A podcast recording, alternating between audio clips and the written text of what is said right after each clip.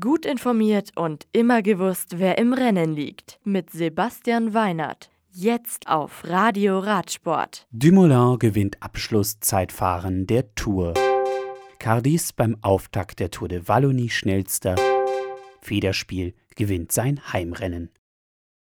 Espelette, die vorletzte Etappe der Tour de France mit dem schweren 31 Kilometer langen Zeitfahren von Saint-Pé-sur-Nivelle nach Espelette, gewinnt Tom Dumoulin von Sunweb mit einer Sekunde vor Chris Froome. Zuvor sitzt Michael Kwiatkowski auf dem heißen Stuhl des Zwischenschnellsten, ehe klar wird, dass weder Kwiatkowski noch Primus Roglic von Lotto NL Jumbo etwas mit dem Ausgang dieser 20. Etappe zu tun hat.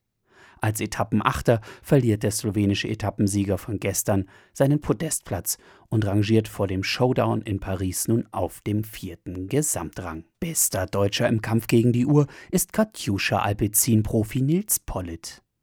Geraint Thomas bleibt in Gelb und gewinnt morgen wohl seine erste Tour, während Peter Sagan im grünen Trikot auf den Champs-Élysées einbiegen darf. Bester Bergfahrer ist Julien Alaphilippe und bester Jungprofi Pierre Roger Latour. Als kämpferischster Fahrer steht schon vor Ende der Tour de France Daniel Martin von UAE Team Emirates fest.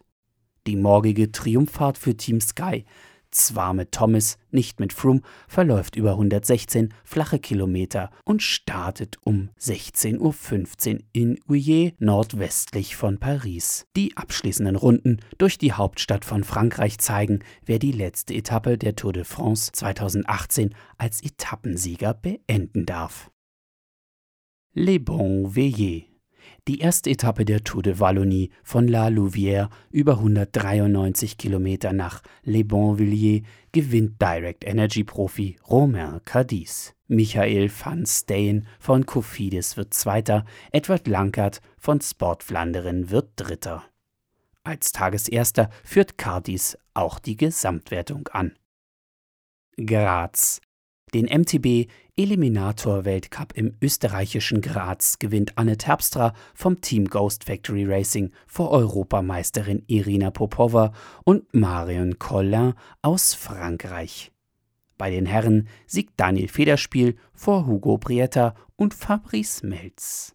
Das Radio für Radsportfans. Im Web auf radioradsport.de